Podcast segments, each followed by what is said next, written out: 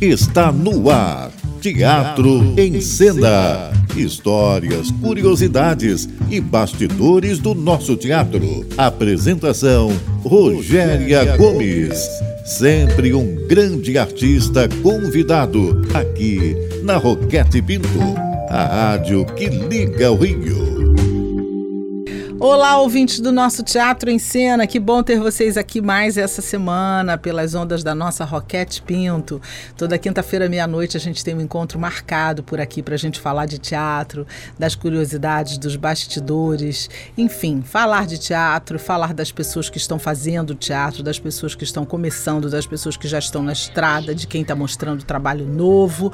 Enfim, é o dia da gente falar de teatro e eu fico muito feliz de ter a sua companhia toda quinta-feira por aqui pela Roquete Pinto. Lembrando a vocês que a gente também está em podcast. Então, se por acaso você cometer o deslize de não nos ouvir na quinta-feira. Brincadeiras à parte, é, nós estamos em podcast amanhã, a partir de amanhã, e você pode é, conferir o programa dessa semana e os programas anteriores e o Boas da Cultura, que agora você já sabe que está em outro horário. Nós fazemos as dicas culturais toda quinta-feira, às seis da tarde. Eu espero que você tenha curtido as dicas de hoje. Então, vamos ao programa de hoje, porque o meu entrevistado também é um cara super envolvido com teatro. Estamos apresentando Teatro em Cena. Apresentação: Rogéria Gomes. Desenvolver formas, estilos e praticar a pesquisa teatral é vital para a continuidade do teatro, sobretudo do teatro contemporâneo, além de propor novas linguagens e alicerçar os fundamentos que o teatro propõe. A Definitiva Companhia de Teatro é um coletivo que completa esse ano 15 anos de atividade continuada e cumpre o objetivo de desenvolver a linguagem que pesquisa a relação entre a música e a cena, buscando o que denominam de cena-música. A companhia está em cartaz com o espetáculo A Hora da Estrela, baseada no último romance de Clarice Lispector, considerada uma das escritoras mais importantes do século XX. Para a gente conversar sobre o trajeto da companhia e esse espetáculo, eu vou receber no programa de hoje o diretor da companhia, Jefferson Almeida. Boa noite, Jefferson. Prazer ter você por aqui. Boa noite, Rogéria. Boa noite, ouvintes. É, é uma delícia. Falar de teatro é um dos meus maiores prazeres. É, e aí estar num programa dedicado a isso é, enfim. A gente gosta muito, né? Oh, oh. Então, obrigado pelo convite. Nós que agradecemos a sua presença aqui, sobretudo porque a gente vai falar de companhia de teatro, que é uma coisa muito importante para o teatro se manter vivo, né? Oh. A gente precisa disso e a gente teve, ao longo da trajetória do teatro brasileiro, importantíssimas companhias que alicerçaram a história do nosso teatro, né? Então, ter companhias, coletivos, grupos é, que se dedicam à pesquisa no, no teatro contemporâneo é fundamental, né? Você nasceu na Paraíba e chegou no Rio aos 12 anos e você começou a fazer teatro por aqui. Você já tinha contato com teatro antes disso ou foi com a sua chegada no Rio? É, tem um embrólio aí com relação ao meu nascimento, que é assim, nascer, nascer, eu nasci no Rio Grande do Norte, ah. é, numa cidade chamada Alexandria, mas eu fui para Paraíba, eu costumo dizer, com 20 minutos de nascido. Ah, tá. Porque a minha cidade era minúscula, daquelas do sertão, assim, vizinha... Que não tem no mapa. Vizinha a Catolé do Rocha, hum. e, e você vê, Catolé do Rocha já é uma cidade pequena, para ela servir de, de referência, é que a minha era minúscula. Ah. Hoje deve ter 5 mil habitantes, Sim. assim... É, então, a cidade mais próxima era Alexandria, então minha mãe foi me parir lá. Certo. É, mas é, sou, sou paraibano de registro e afeto.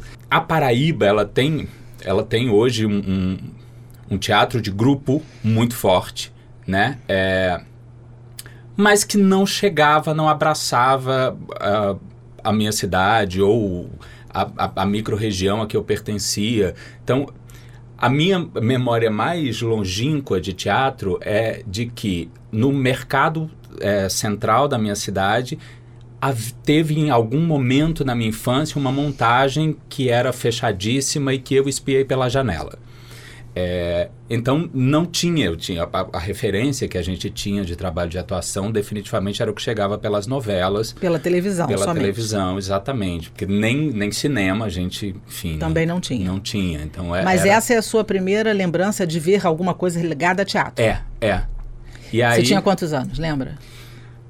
Olha, a julgar por onde eu morava, eu devia ter quatro, cinco. Uhum. Assim, é, é- e é uma, é uma visão, é, é quase uma imagem, é, sabe? Aquelas Sim. coisas oníricas, Que assim. fica na lembrança. Exatamente, que se perpetuam, porque ah, eu tenho clareza da imagem que tinha uma carroça e tinha uma mulher com uma cabeça eh, que tinha umas cobras feitas de corda, de sisal. Uhum. Eh, imagino que era medusa. Eh, mas Mas aí você veio pro clara. Rio com 12 anos e aí Aham. você começa a fazer teatro aqui. Exatamente. E o que te levou a fazer teatro se você não conhecia o teatro efetivamente até essa época, até esse momento da sua vida? Olha, é, é, é, um- é uma. Eu tô agora fazendo um mestrado em Sim. teatro e em teatro de grupo, né? Es- Estudando o processo de, de elaboração de linguagem. Ali na introdução eu fui tentar é, criar essa trilha de o que tinha me levado ao teatro, né? Efetivamente. Me lembrei de, umas, de uma espécie de é, dramatização que a gente fazia na escola, é, a partir de uns disquinhos, sabe aqueles disquinhos de Sim. historinhas? Então, Que eram É. até coloridinhos, alguns coloridos. Isso. Então, a minha primeira experiência com a cena foi uma dramatização de um desses disquinhos na voz do Silvio Santos. Na escola, isso. Na escola. É, e, e aí tem um tem um, um romance de um argentino que diz que teatro tem veneno, né? E, e eu acho que, que foi isso, assim. Essa experiência é, é, despertou alguma alguma alguma coisa que eu também não sabia traduzir porque enfim eu não tinha referência de teatro então eu não podia relacionar aquilo a nada né? É, e aí quando eu cheguei aqui eu morei em Duque de Caxias e eu estudava num CIEP em algum momento abriu-se uma oficina de teatro e aí eu fui fazer teatro porque eu praticamente morava na escola, eu tinha aquele horário, eu fui fazer a oficina. É, e por um embrólio lá entre a direção e o professor, a oficina foi cancelada. E aí eu fui até a direção da escola e falei assim, posso dar a oficina? Aí o diretor disse, mas você sabe da oficina? Eu falei, ainda não, mas me dá um tempo que eu vou saber.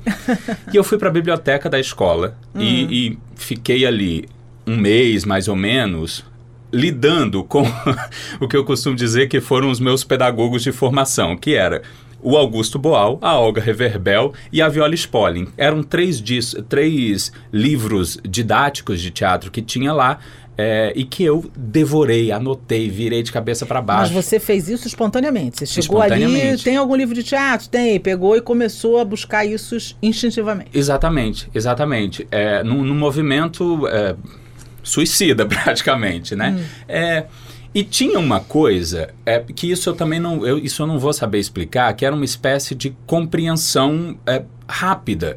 É, eu lia os exercícios, eu lia as proposições e eu entendia. Parecia que me falava intimamente Sim, aquele negócio.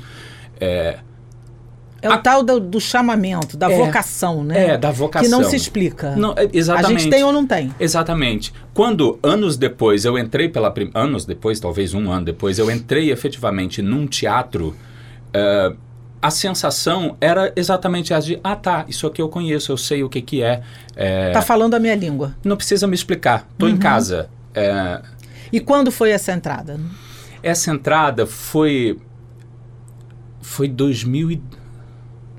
2002.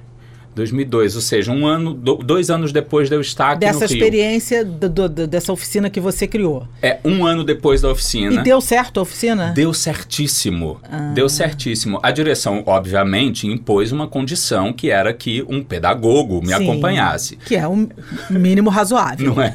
É aceitável. É. E aí o nosso, na época, animador cultural, Rogério Godard, me acompanhou durante esse processo. A oficina durou um ano. Naquele final daquele um ano, eu tive a minha primeira experiência com escrita. Eu escrevi uma coisa para aquele grupo de alunos é, encenar. E daí você assistiu o seu primeiro espetáculo quando? E qual foi? Você lembra? Lembro com, Hum. com muita clareza dos dois primeiros. É, O primeiro é uma peça no Teatro Glória chamado Ferro, Hum. com a Iléa Ferraz, Sim. Excelente atriz. excelente atriz, assim, de, de, uma força É, de uma força cênica muito grande. muito forte. É, é a história de uma mãe e de uma filha que se conheciam ah, na, numa, naquelas salas de, de em que um presidiário conversa Sim. com o visitante. Sim. Era isso. Aquela filha descobria essa mãe mais tarde Uhum. e elas só se relacionavam através daquela grade tal. Uhum. mu- Muito forte. É, e definitivamente a coisa que me marcou e que foi é, depois guiar os passos da, da nossa pesquisa, a montagem de A Ópera do Malandro, Sim. do Charles e do Cláudio, em 2003. Maravilhosa, no Carlos Gomes. Isso. Essa é uma lembrança forte. Vi né? nove vezes, então realmente. É, então você sabe tudo, sabe o texto todo. É, pergunta do internauta para você, que o bloco está terminando. Quais as suas aspirações como diretor e com que diretor você gostaria de dividir uma encenação? Quem te pergunta é o Cândido Negre. Cândido, um abraço para você e obrigado pela sua pergunta e participação no programa. Oi, Cândido, que difícil a sua pergunta, né? Não, a, a metade dela é muito fácil. É, eu dividi uma sala de ensaio é, com uh, o gigantesco Aderbal, é, que definitivamente ter vivido aquele processo com ele, eu não estava eu não tava como ator, eu estava produzindo uma montagem, mudou o meu modo de encarar não só a sala de ensaio, mas o teatro propriamente dito. Então, se eu pudesse dividir com alguém, definitivamente seria com o Aderbal. Que é um divisor no teatro brasileiro. Sem dúvida. Uma memória que a gente guarda com o maior respeito e carinho. né? Sem dúvida. E um, um pedagogo Também. é, exímio. É, E quais as suas aspirações como diretor? então, eu volto para por que, que eu comecei a dirigir, né? Eu comecei a dirigir porque é, eu queria entender com, como é que o diretor se relacionava com o ator. Eu queria melhorar o meu ator. Sabe, eu queria saber, é, ah, quando o diretor me diz isso, ele gostaria que acontecesse isso, ele gostaria de reverberar dessa maneira. É, então, hoje, como dirigindo um grupo há 15 anos, eu continuo achando que a parte mais difícil do trabalho de direção é a comunicação, Sim. porque é um processo de, de- é um processo de criação compartilhada, né? Então, a, a, a única coisa que eu tenho para fazer o outro entender as minhas proposições é a minha fala. Então, Sim. se eu posso aspirar a alguma coisa é conseguir uma comunicação é, plena na sala Continuar conseguindo. Vamos colocar assim. Que assim né? seja. Não é? Então, a gente termina esse bloco ouvindo a música Lamento de um Blue, que está no espetáculo A Hora da Estrela, do grupo Definitiva Companhia de Teatro. E a gente volta já já. Não sai daí, minha gente. Primeiro, porque a sua companhia é incrível. Espero que você esteja curtindo o nosso papo. E também porque a gente tem aqueles ótimos convites no final do programa. Eu volto já já.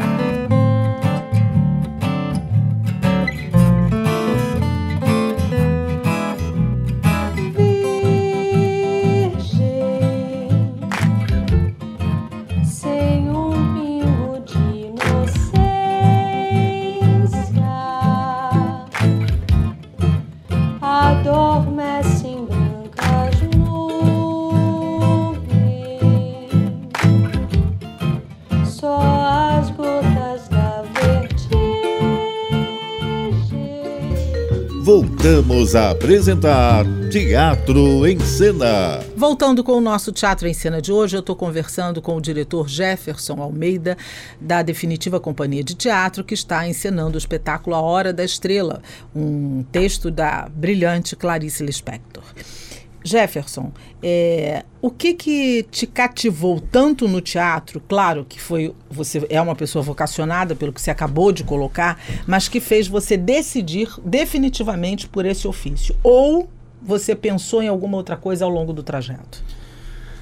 Não, não pensei não, não pensei não. É, mas eu acho que é uma fala da minha mãe que atirou no que viu e acertou no que não viu. É, durante esse processo que eu acabei de, de narrar, né, de, da escola e de tal, eu convidei a minha mãe para assistir o, o- a peça que a, a Essa do turma final faria. do ofício, do- da oficina. Exatamente. E aí ela me disse a seguinte sentença: Eu só, te- só vou te assistir quando você for um profissional. Fiquei com isso, fui viver. é, isso 2002, né? Em 2004, eu voltando da escola ali no ensino médio, ela tinha anotado uma coisa. Ela disse: Ah, eu ouvi aqui na rádio que estão fazendo testes para um pra uma montagem infantil. Tá anotado aí, vai lá, faz, vai lá fazer. Ela mesma te deu a dica. Ela me entregou. Fui, era uma, era uma, eram os testes para uma montagem do Flicts, é, do Ziraldo, uma adaptação musical e tal. Fui lá fazer o teste e passei. me profissionalizei naquele ano, com os 16 anos. E efetivamente ela nunca mais não me assistiu. Seja fazendo os exercícios da faculdade, seja botando dinheiro do bolso para fazer coisas.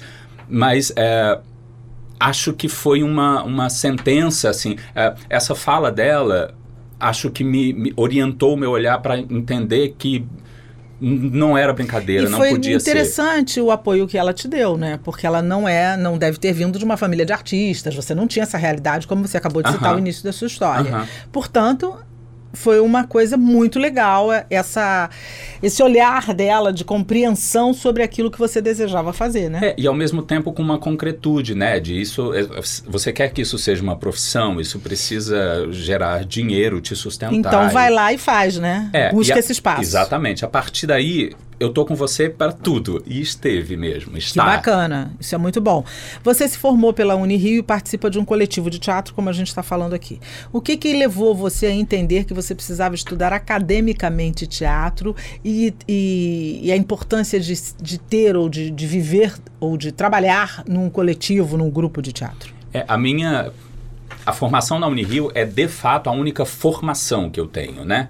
É, em, em Mais teatro. ou menos. Você já veio É, com uma eu- lá é, eu que fiz- você buscou sozinho e que deu certo. Eu fiz um cursinho com Boal, Reverbel e Pois violão. é. Peso pesado, né? Minha formação Isso, inicial. exatamente. É, mas assim, eu, eu tava ali, já tinha tido essa experiência profissional, já estava trabalhando. é, e e, quando eu fiz vestibular, ainda era vestibular, não tinha Sim. Enem, né, era vestibular. E aí. é, era ano de vestibular e eu precisava me inscrever para aquilo. Eu não tinha computador em casa, minha irmã falou assim: então eu faço a sua inscrição do meu trabalho. O que que você, qual- o que que você quer fazer? E eu só conhecia o curso de teatro da Unirio. Tenho, hoje sei, né? Tem o FRJ, Sim. tem, mas eu Mas só a Unirio conhecia também é um classicão, né? a Unirio. assim. Exatamente. E fui parar no, no eu me formei em teoria do teatro, né? Fui parar em teoria do teatro por um por uma força do destino, porque quando a minha irmã estava preenchendo, ela o, o- outro, os outros cursos eram interpretação, cenografia, não sei o quê. Esse tinha a palavra teatro. Então para ela era claro, ela clicou ali em teoria do teatro e eu fui fazer teoria do teatro e me apaixonei pela teoria. é, e aí é, E você que já tinha alguma noção de teatro, já fazia isso de alguma forma, já trabalhava, já estudava por sua própria conta e tal. A vida acadêmica mudou o que na prática para você? Mudou tudo, mudou tudo, porque é, é isso. Eu tinha uma prática eh, de, digamos, uma prática da prática, né?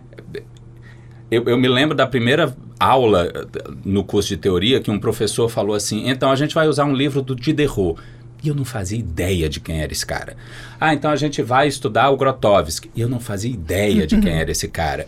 É, então, é, foi, o, foi a, a trajetória acadêmica que me ofereceu assim o conhecimento, ah, por exemplo, das teorias de interpretação, que eu não conhecia.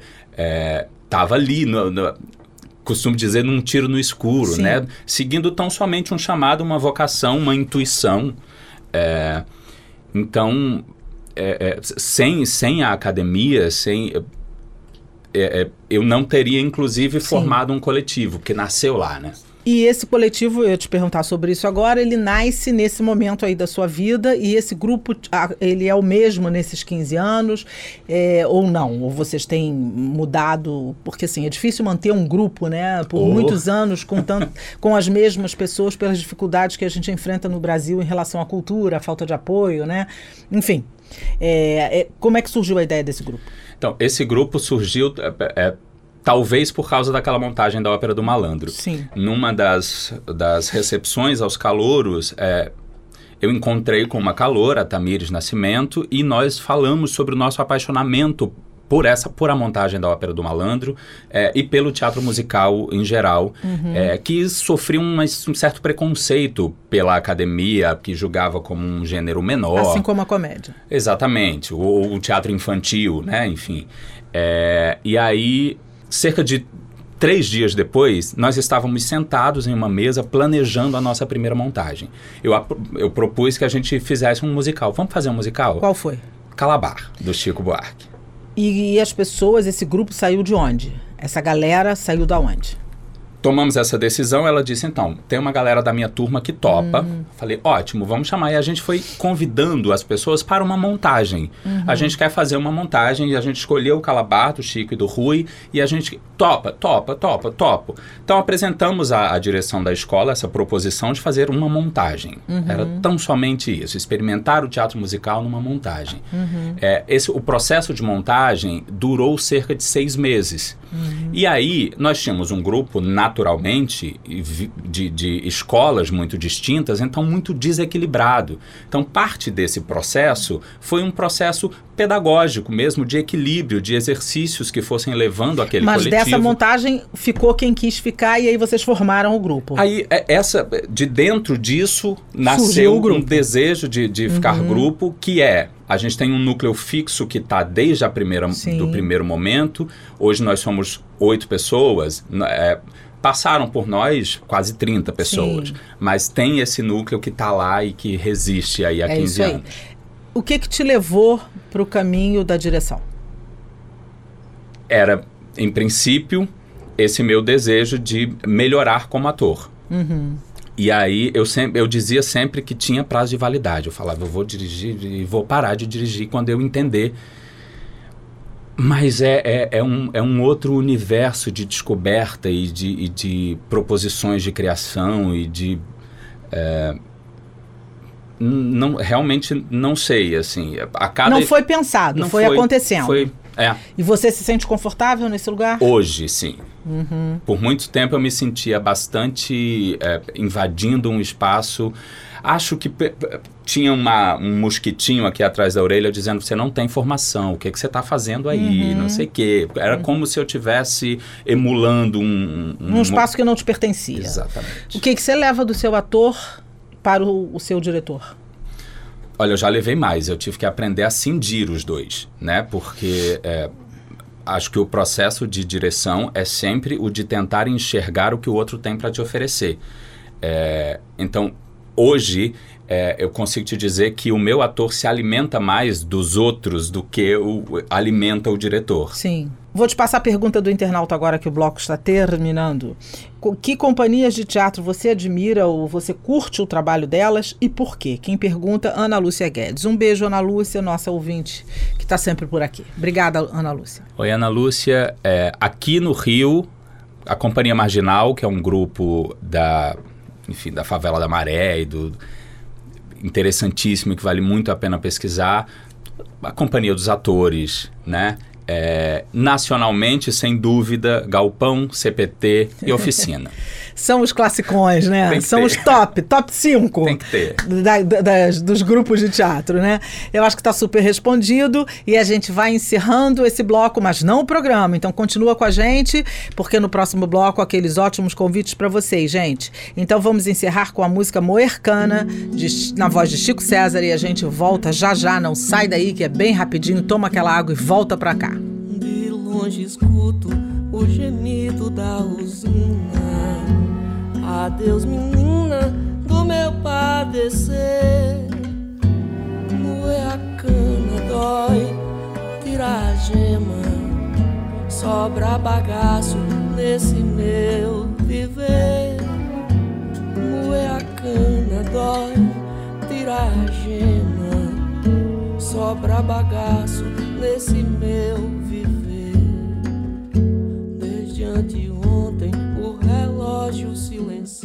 Voltamos a apresentar Teatro em Cena. Teatro em Cena voltando aqui, eu estou na ótima companhia do diretor e ator Jefferson Almeida, que dirige a definitiva companhia de teatro e eles estão em cartaz com o espetáculo A Hora da Estrela e a gente já vai falar sobre esse espetáculo. Mas antes disso eu queria te falar sobre o trabalho da companhia de vocês, que é um trabalho focado em pesquisar a relação entre a música e a cena teatral. Fala um pouquinho dessa pesquisa, que descobertas vocês fizeram é, e se esse trabalho ou essas descobertas, esse, é, o que vocês é, aprenderam dessa pesquisa está em cena nos trabalhos que vocês realizam. Perfeito. É, acho que tá claro que a gente nasce dessa, desse flerte com o teatro musical, Sim. né? Então, sendo a nossa experiência um musical clássico, que é uhum. o, o Calabar. É, quando a gente se entendeu como ah, com o desejo de um trabalho continuado, é, falava pouco a gente a linguagem especificamente do teatro musical, mas a presença da música era alguma coisa que nos interessava sobremaneira. É, então, quando a gente resolveu fazer o nosso segundo espetáculo, nós escolhemos um material é, que era muito profícuo para isso, é, que era o Deus e o Diabo na Terra do Sol, Grande Glauber Rocha. Do grande Glauber Rocha, com Grande músicas... marco também do cinema brasileiro. Exatamente, Cinema com novo. músicas do Sérgio Ricardo, um assombro de... de- Sim, também. Mas aí que, que aí já tinha um problema, uma crise, né? Porque tem a obra fílmica do Glauber. Sim. é, e, e lá, a relação da música com a cena já é tensionada e Uhum. Sim. tal. Então a gente foi, a- pegou esse material e foi para a sala de ensaio para investigar uma cena é, que não fosse propriamente a do teatro musical. Então nos aproximamos um pouco do teatro épico dialético do Brecht, é, e aí vem a academia dando, dando todo o suporte teórico, né? Que, é, e aí a gente saiu desse trabalho, é, dessa investigação com Deus e o Diabo, tendo um pouco mais de clareza de que tipo de relação ou de que modo a gente gostaria de colocar a música em cena. É, que, que, não, que era como um suporte dramatúrgico, que era como. a- é um pouco devolvendo aquela relação que o Nietzsche fala, né? O Nietzsche, no- no- na origem da tragédia, ele fala que música e teatro nascem e se parem juntos e ao mesmo tempo, né? É um complemento da cena, seria isso? Eu, eu costumo dizer que é um eterno parto, que é, um, que é a música que pare a cena, que pare a música, que pare a cena. E aí a gente foi caminhando para uma ideia de conceito que se estabelece na hora da estrela, que a gente chama de cena-música, né? Que é, é, é, uma realização cênica em que a música ela não está à parte, ela não tá, é- é- ela compõe ah, uma camada de sentido ah, em, em, em acordo com. é- é- ela é uma peça comunicativa não só da sensação, sabe? Mas como no Deus e o Diabo, a, a música tem um caráter épico de conter a narrativa, né? É, a gente, o Lamento de um Blue, que a gente começou ouvindo aqui, né? É uma composição que o Renato Frazão fez para nossa peça e que a cena dessa. a a- o modo como ela acontece em cena é o, o suprassumo da cena música, que é assim, é só ela acontecendo em cena, os atores cantando e tocando é, e, e contendo na letra ah, um, um- um sentido claro da, da comunicação sobre Sim. a personagem. Qual foi a principal descoberta que vocês fizeram nesse âmbito da pesquisa que vocês fazem da música e da cena? É, Que diferencia, obviamente, daquilo que a gente já conhece e daquilo que a gente já, já sabe que acontece num espetáculo musical. É, então, é, é um tipo de relação da música com a cena que é mais próxima do, é, de um caráter épico, épico no sentido brechtiano, né? De Sim. causar uma espécie de distanciamento. é, é, então, a, a- a gente foi, ao longo do, do nosso trabalho, entendendo as possibilidades comunicativas dessa música, é, que é mais sobre trazer um processo de inteligência do espectador, ou seja, de, de operar nos sentidos mais do que só na sensação. É, mas, obviamente, assim como no Brecht, não abrindo mão da sensação. Né? A música sempre cabe no espetáculo? Em qualquer espetáculo? Segundo a tua visão acadêmica da, da- de pesquisa? Cabe, cabe. É, é isso. é- a- acho que a nossa busca é para que não seja uma, uma, um cabimento forçado. Na verdade, a sonoridade ela encontra um respaldo no texto, de alguma forma.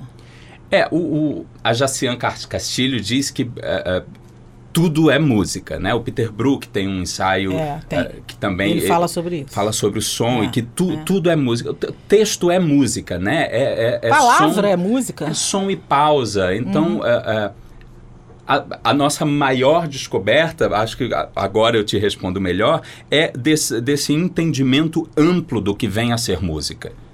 Que não é só aquela coisa Sim. tocada por instrumentos, cantadas. Sim, sim, sim. É além disso. É. Vocês estão nesse momento, vamos falar do espetáculo A Hora da Estrela, que é baseado na obra da extraordinária Clarice Lispector. É, eu queria que você falasse do espetáculo e dissesse por que a escolha de Clarice e A Hora da Estrela, que para quem não sabe, mas acredito que, que sim, e eu já falei no início do programa, foi o último romance escrito por, por Clarice Lispector. É, a- a- escolhemos a hora da estrela. Não sei, não sei se foi exatamente uma escolha. Eu acho que foi um encontro. É, eu costumo dizer que a hora da estrela é um livro em crise. Né? A Clarice estava ali no final da vida e é, é- e, resolveu é, é quase um jorro aquele livro, né? Assim, ele não é é, ele não se preocupa em estruturalmente ficar bem acabado, então tem é, linguagens misturadas, uma colocada do lado da outra e tal. É, essa crise da forma nos encontrou quando nós também estávamos em crise. A gente tinha acabado de fazer O Deus e o Diabo, a gente estava entrando num, num treinamento sobre narratividades e a gente começou a fazer exercícios com obras da nossa literatura, com Grande Sertão Veredas, com, é, com pedras da nossa literatura e a gente resolveu é, enfrentar esta pedra. E aí a gente foi descobrindo ah, a música, a musicalidade, das, pos- das a- as possibilidades musicais daquele romance. É, enfim, que também já foi lançado como novela, né? É, um, é um livro em crise. É, então, do encontro dessas crises e dessas descobertas das, das musicalidades, que na época a gente chamava de narratividades, é, nasceu o nosso interesse pela obra. Uhum. Você já conhecia o, vocês já Já. conheciam o livro, Sim. certo? Quando decidiram montar, né? É, sendo um texto clássico de uma autora muito conhecida, como eu acabei de dizer, reconhecida internacionalmente, né? É, teve, vocês tiveram algum cuidado especial por conta disso? Para montar, né? eu digo que é, para a gente encarar um clássico desse desse desse, porte, tamanho, né? Desse é, porte. você precisa sentar na mesa com o autor. Uhum. Então, a- assim como foi com o Chico e com o Rui Guerra, com o Glauber Rocha, então assim, a Clarice pra gente estava na sala de ensaio como uma de nós. É, então, assim, o nosso maior respeito, acho que a obra, era nos dar o direito de desrespeitá-la, no melhor sentido das- da palavra, mas de jogar sem colocá-la como um ícone, como um totem. Ela tem aqui uma obra e a gente, para enfrentá-la, precisa rasgá-la, jogar fora, subir com coisas, descer com coisas, enfim. Uhum. É, então, não, não, não tinha um, um Não houve cuidado. distanciamento. Não houve dedos para Sim. entrar na obra. E fala um pouquinho aí da montagem. Como é que vocês decidiram fazer? Como é que está a montagem? Conta para o nosso ouvinte ficar com interesse de ir lá assistir. Ó, que maravilha. Falei agora há pouco que é um livro em crise, né? Isso. Que ele, ele vai colocando do, do, la, do lado, assim, é, linguagens, formas de abordar a literatura completamente distintas. Um narrador em primeira pessoa, é, um diário, é, é um diálogo direto. é. Então a gente resolveu que a gente iria dividir esse livro a, a obra inteira em 12 blocos, que são aqueles títulos, né? Ela dá 12 títulos possíveis à obra, entre eles a Hora da Estrela. Então a gente pegou aquilo como um guia, dividiu o livro em 12 partes, e cada uma dessas partes a gente resolveu abordar a partir de uma eh, linguagem praticada pelo teatro. Então, aquela crise da forma do livro virou a crise da forma do nosso espetáculo. É, se a gente tem lá um narrador que está enfrentando o problema que é escrever, nós temos aqui oito atores enfrentando o problema que é montar. É, E como é que funciona a escolha dos temas nas montagens de vocês? Por onde passa esse filtro? Então, hoje ele é mais consciente, né? Hoje, assim, a gente quer dialogar diretamente com o com a pauta do dia, com o- os assuntos que são relevantes para a gente. É, no começo da nossa trajetória, eu costumo dizer que a gente tinha um olhar um pouco opaco em termos de política, embora olhando o nosso panorama, você diga, ah, ele escolheu materiais classicamente políticos, né? O Calabaro, uma peça censurada. O Deus o Diabo é o Deus o Diabo. É, a, Clari, a, a Hora da Estrela fala de uma personagem invisível. Então, é, existia um, um- desejo pela temática política, mas que a gente enfrentava pouco. É, a partir de O Som e a Fúria, que é o espetáculo que a gente estreou em 2020, é, sobretudo depois das jornadas de junho, de todo aquele processo, era impossível essa opacidade de, de olhar, né? É, então foi ficando cada vez mais premente para a gente criar espetáculos que falem de agora. Principal aprendizado nesses anos de, de direção e nesses anos com a companhia para você pessoalmente como ator? É, vou citar a Rihanna Nuskin, outra gigantesca, né? Tudo vem do outro. Ela costuma dizer isso para os atores improvisando, né? Ela fala assim, não dê nada, tudo vem do outro. É, e eu acho que um trabalho de companhia só se mantém se você entender que o, o teu trabalho só existe em função do outro e a partir do outro. Super respondido. Vamos para a pergunta do internauta. Quais os pontos complexos em dirigir um coletivo e o que mais você aprecia nos atores jovens? Flávia Brancato. Obrigada, Flávia, pela pergunta. Oi, Flávia. É, tem uma, uma tomada de consciência que precisa existir, que é dirigir uma companhia é mais do que dirigir um espetáculo, né? É, Você precisa pensar em políticas de sobrevivência, em modos de produção. é, não tem só a ver com a criação do fato cênico ou da obra artística. Tem um- uma, uma produção da vida que precisa estar tá, junto com isso. É, e isso foi um aprendizado mesmo, assim, a partir das demandas, das necessidades, de ter que lidar com questões como, diante da nossa falta de apoio, todos os nossos integrantes têm trabalhos regulares e que a gente precisa negociar com isso. É, Quase todas as companhias, com raras exceções. é, é, e sobretudo nesse momento, Sim. né, em que ah, algum, as companhias que tinham subsídio deixaram de Pois ter. é, e são é é pouquíssimas muito as que ainda tem. É, então assim, para manter uma companhia em atividade é um trabalho de resistência que, que é, faz nascer um produtor junto com o Sim. diretor. E o que, que você aprecia nos jovens atores? Ela quer saber. A sobretudo a falta de vícios, a falta de pudores de, de, para enfrentar a coisa, porque quando eu não sei nada eu me jogo com tudo, né? É verdade. é uma peça memorável que você fez ou assistiu? Não vou falar de novo da Ópera do Malandro, porque definitivamente está na minha formação. É uma peça memorável, acho recente, Tom na Fazenda. Maravilhosa, já indicamos aqui. Aliás, voltou em cartaz, eu já dei aqui no Boas da Cultura. Fica aí ligado, minha gente. Voltou e está no Teatro Panema, aproveitando já estou falando aqui. Maravilhosa, corram. Não é? E o que, que você está lendo no momento?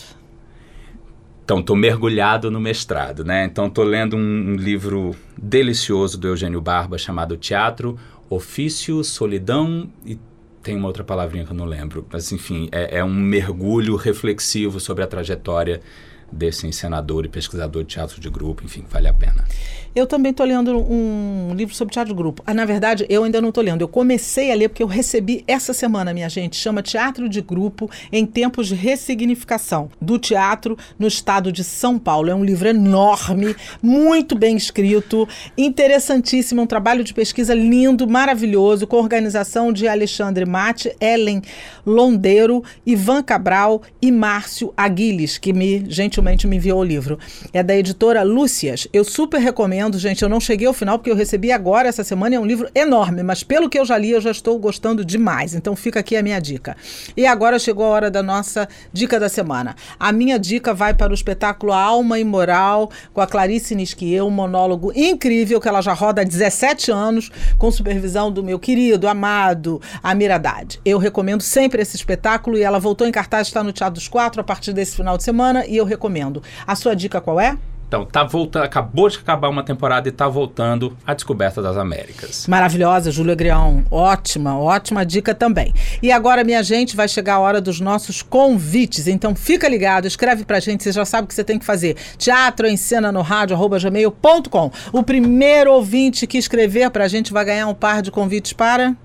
Para qualquer uma das nossas sessões. Olha que maravilha. A gente vai estar é, esse fim de semana em São João de Meriti. Fim de semana que vem a gente vai estar em Barra Mansa, Valença, Nova Iguaçu. E no último fim de semana a gente vai estar em Ramos. Nos SESC, gente. nos Nos, dessas unidades que ele acabou de falar. Exatamente. Os Então, horários variam? Como é que é? Só em Valença é às 8 da noite. Todos os outros são às 7. E de que quando a quando? É aí é- são, são dias variados. Aí lá na nossa página, no arroba definitiva CIA de Teatro, é, você encontra a programação completa. Perfeito. O segundo vai ganhar para a década de 80 o musical, que está no Claro Rio com temporada prorrogada pelo enorme sucesso. Então vale muito a pena um espetáculo que fala da década de 80 com a participação da Sandra de Sá. É, o terceiro, Invenção do Nordeste. E o quarto, Alegria dos Náufragos. Ambos estão no SESI do Centro. É isso, minha gente. Convite para todo gosto. Escreve pra gente. Teatro Ensina no Rádio, gmail.com. Eu quero agradecer a você, ô Jefferson, pela participação no nosso programa. Muito obrigada por ter vindo. Parabéns pelo trabalho, parabéns pela companhia, parabéns pelo entusiasmo. O teatro precisa de gente assim, entusiasmada, porque é isso que faz a roda girar e é isso que faz o teatro continuar existindo como primeira comunicação humana. É né? isso. Parabéns pelo trabalho, leva um abraço lá para a companhia e muito sucesso nessa e nas próximas empreitadas. Axé, muito obrigado pelo convite. Estamos aqui, como diria Nelson, sem tesão nem chupar um picolé, né? Então Não vamos é? com força. Então vamos com força, que atrás vem gente. Eu aproveito agora para agradecer aos nossos técnicos. Hoje é o nosso querido Gabriel que nos acompanha, a nossa produção, aos nossos parceiros e a você ouvinte, razão da gente estar aqui toda semana fazendo sempre um programa inédito, diferente, procurando fazer um programa bacana para vocês.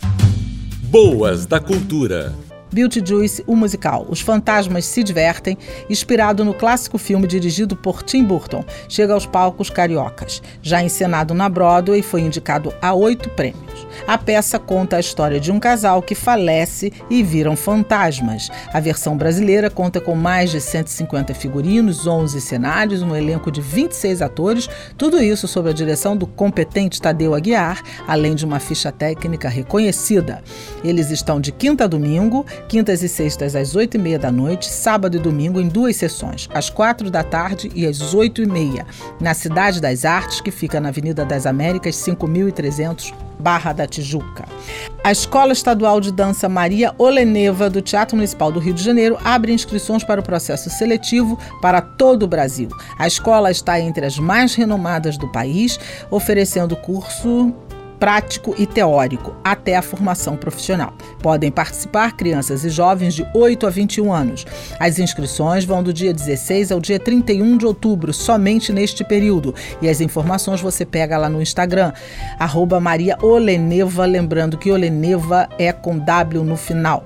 No Teatro Municipal, as informações acontecem de segunda a sexta, de 8 às 12 e das 14 às 16, e o Teatro Municipal fica na Cinelândia, no Rio de Janeiro.